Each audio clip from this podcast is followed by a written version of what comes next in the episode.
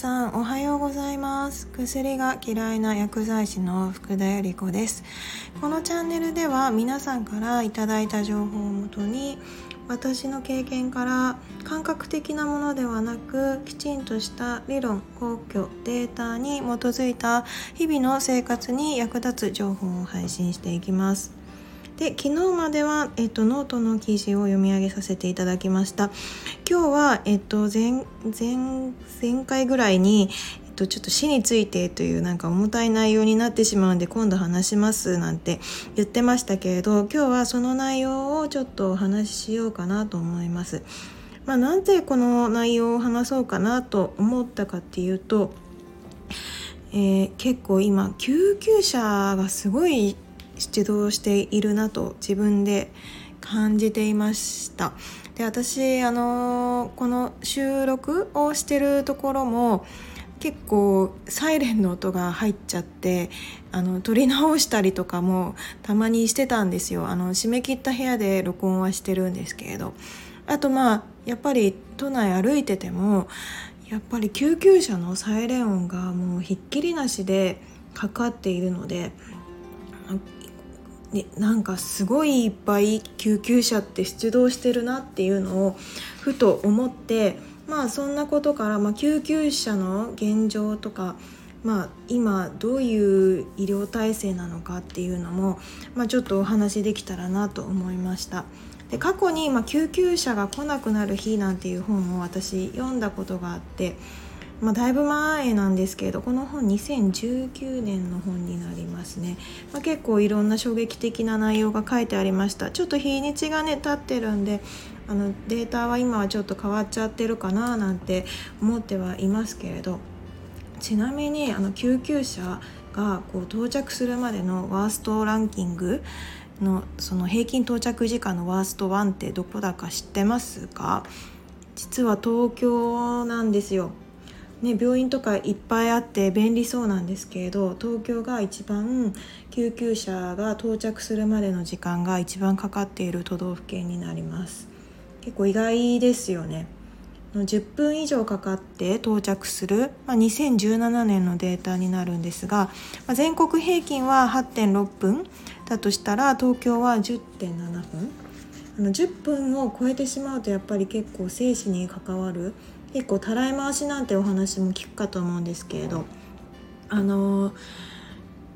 かなりこうやっぱり切迫した状況の中で10分を超えて到着してまたそこから病院探すってなるとかなり、えっとまあ、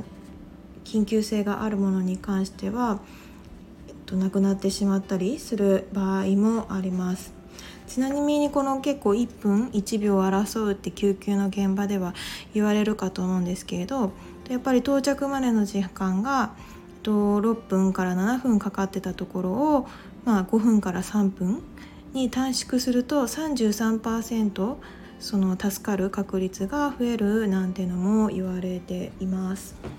でまあ救急車で運ばれてくる人って今どんな人が多いんだろうって考えた時に、まあ、30年前1990年代は結構50代の方だったり、まあ、若い方で自殺未遂だったりそういった方が多かったそうなんですね。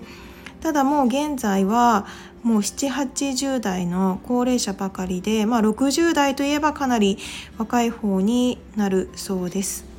これも東京消防庁のデータになりますが、ま1997年は高齢者はだいたい救急車で運ばれていくのは34%、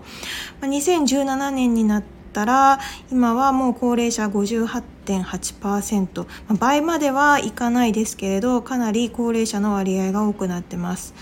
でも今2023年になるのでまたさらに増えていることが予想されます。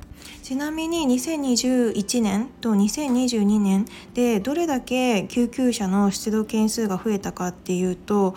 103万件増えたそうですね。2022年で723万件、えーと、救急車の要請があるそうです。でまあこの中にはやはり緊急性の低いものも結構多く含まれてるとも言われています。結構コンビニみたいな感じで救急車呼ぶような人も問題視されてますけれどあとまあちょっと救急車を呼んだ呼ぶべきかそうじゃないのか分かりづらい場合には、まあ、東京都だと、まあ、救急車は119番ですけれど、まあ、その判断を流してくれるような東京都の相談する場所7119っていうのがあのあるので、まあ、そういうのもぜひ利用してもらえたらなとは思っています。そしてまあなぜ緊急性が低いものが増えたかっていうのも考えた時にやはりコロナが大きいなとは思いますね。コロナでの疑いがあるからあの救急車を呼ぶとかではなくやはりコロナで人と接する時間が少なくなってしまった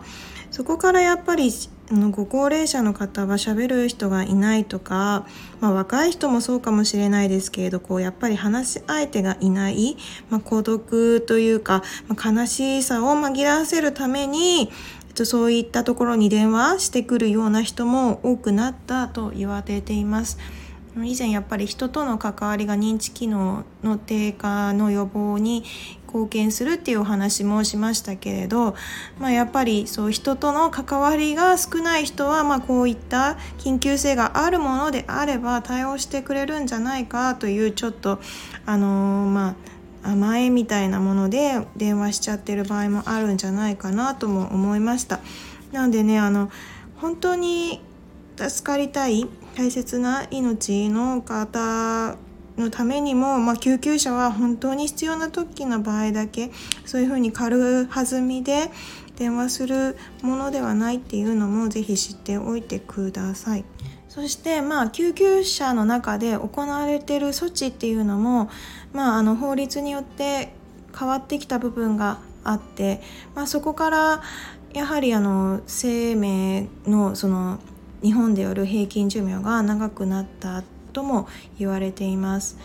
1991年に救急救命法というものが成立されましたそれまでは心肺停止の状態の時に心肺蘇生ができなかったんですけれどもこの法律が制定されることによって救急車の中で心肺蘇生ができるようになりましたなのでまあそこからやっぱりあの助かる命が大きく増えたとも言われています。ここからは私の今までの患者さんと接してきて、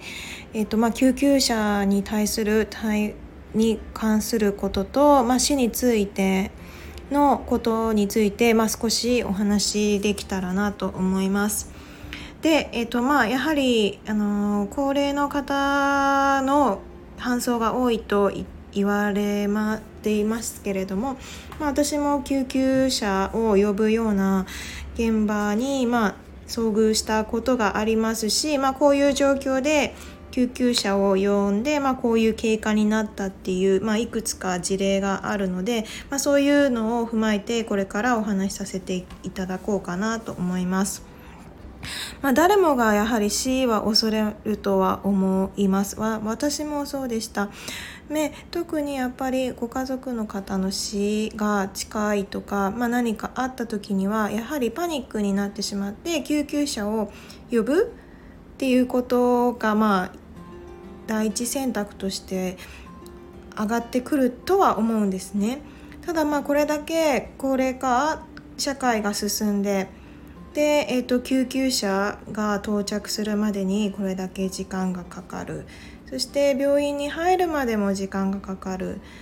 としたらまあ将来的には東京もかなりもうたらい回しの状態で、えーと、救急車をの内でトリアージあのまあ震災とかの時に結構話題になったかと思うんですがまあ助けるべき命の優先順位というものがつけられてくる可能性がありますね。まあ、悲しいんですけれども、まあ、そうしないと対処しきれないぐらい、まあ、患者数が増えてはいます。で、えーと、私も、えーと、救急車を呼ぶことになったり、まあ、救急車で運ばれた経緯を見るとやはりあのちょっと状態が、まあ、かなり高齢の状態で、まあ、在家で、えっと、面倒を見られていたご家族の方の体調が悪くてパニックになって救急車を呼んだっていう経緯は何度か経験しました。そして私もまあ若い時にどうしたらいいのかわからなくって一度まあご家族とまあご相談して救急車を呼んだ経緯もあります。でえっとまあ救急車で運ばれれば、まあ、先ほど言ったような、まあ、心肺蘇生だったり生きるためにはいろんな方法を手を尽くして、えーと、救急隊員の方はやってくださいます。そして病院に着けば、まあ、医療はどんどん発達しているので、まあ、通常だったら、まあ、昔の技術医療の技術であれば、まあ、助からないようなものであっても現在だと、まあ、生きることができるの、まあ、機械につながれてでも植物状態とかって、まあ、例えるとですけれど、まあ、そんな状態でも、まあ、現在の医療が発達してるので、まあ、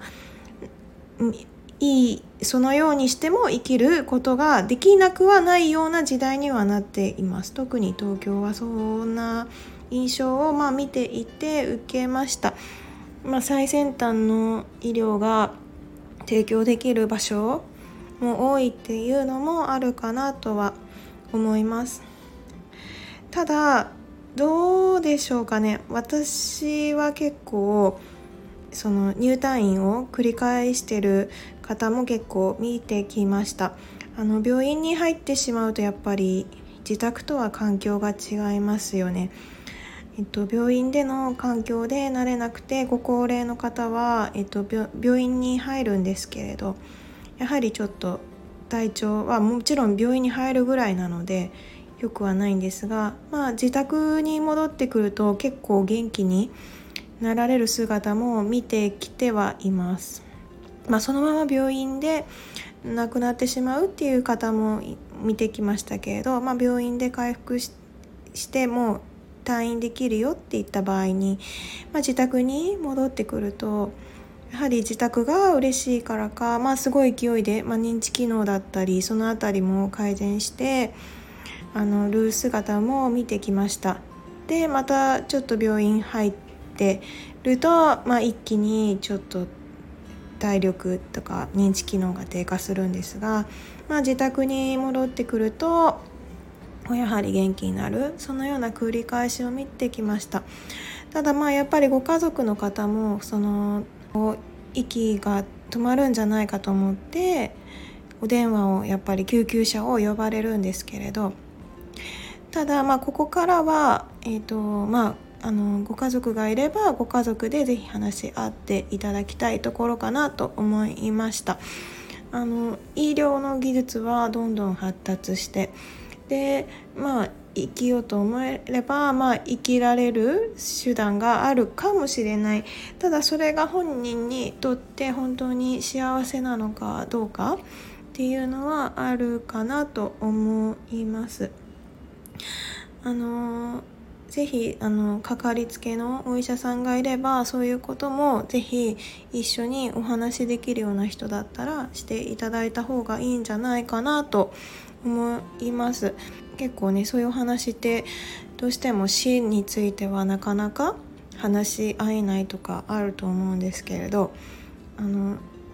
例えばですがやはり意識がない状態でも生きながらえたいのかチューブにつながれてでもこう生きていたいのか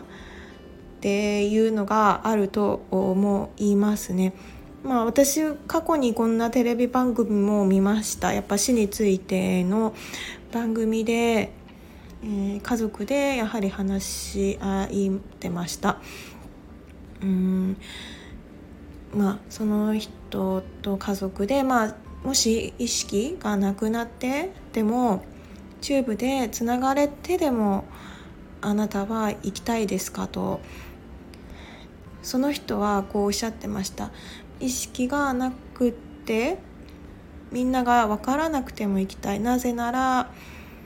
みんなのことが心配だからと。あまあ、そういう人もいらっしゃるんだなと思いました、まあ、意識がなくて意思がなくても心配だからは僕はそれでも生きていたいという一つの選択ですね。まあ、私だったら意識がなくてあのみんなのことが心配ともやはり思えないと思うので、まあ、そこまでして私は行きたいとは思わないかなと私はもうその中で思いました、まあ、一つの考え方になりますね。私が担当してた方もやっぱりあのお家に帰ってくるとすごく幸せそうでしたただやっぱりご家族の方は何かあると救急車をすぐ呼ばれて病院に行ったりっていうことの繰り返しを、まあ、何度か目にしてた時にやっぱりちょっとだけそのようなお話をさせていただきました。と今の医療はかなり進歩がしています。とその方がどのようにして死を迎えたいのかでその方はあの自宅に戻ってくるとあのやはり自宅が嬉しいからかすごく元気になられる方でした。で認知機能とかも病院に行くとちょっとかなり落ちてしまうんですが戻ってくるとあのすごく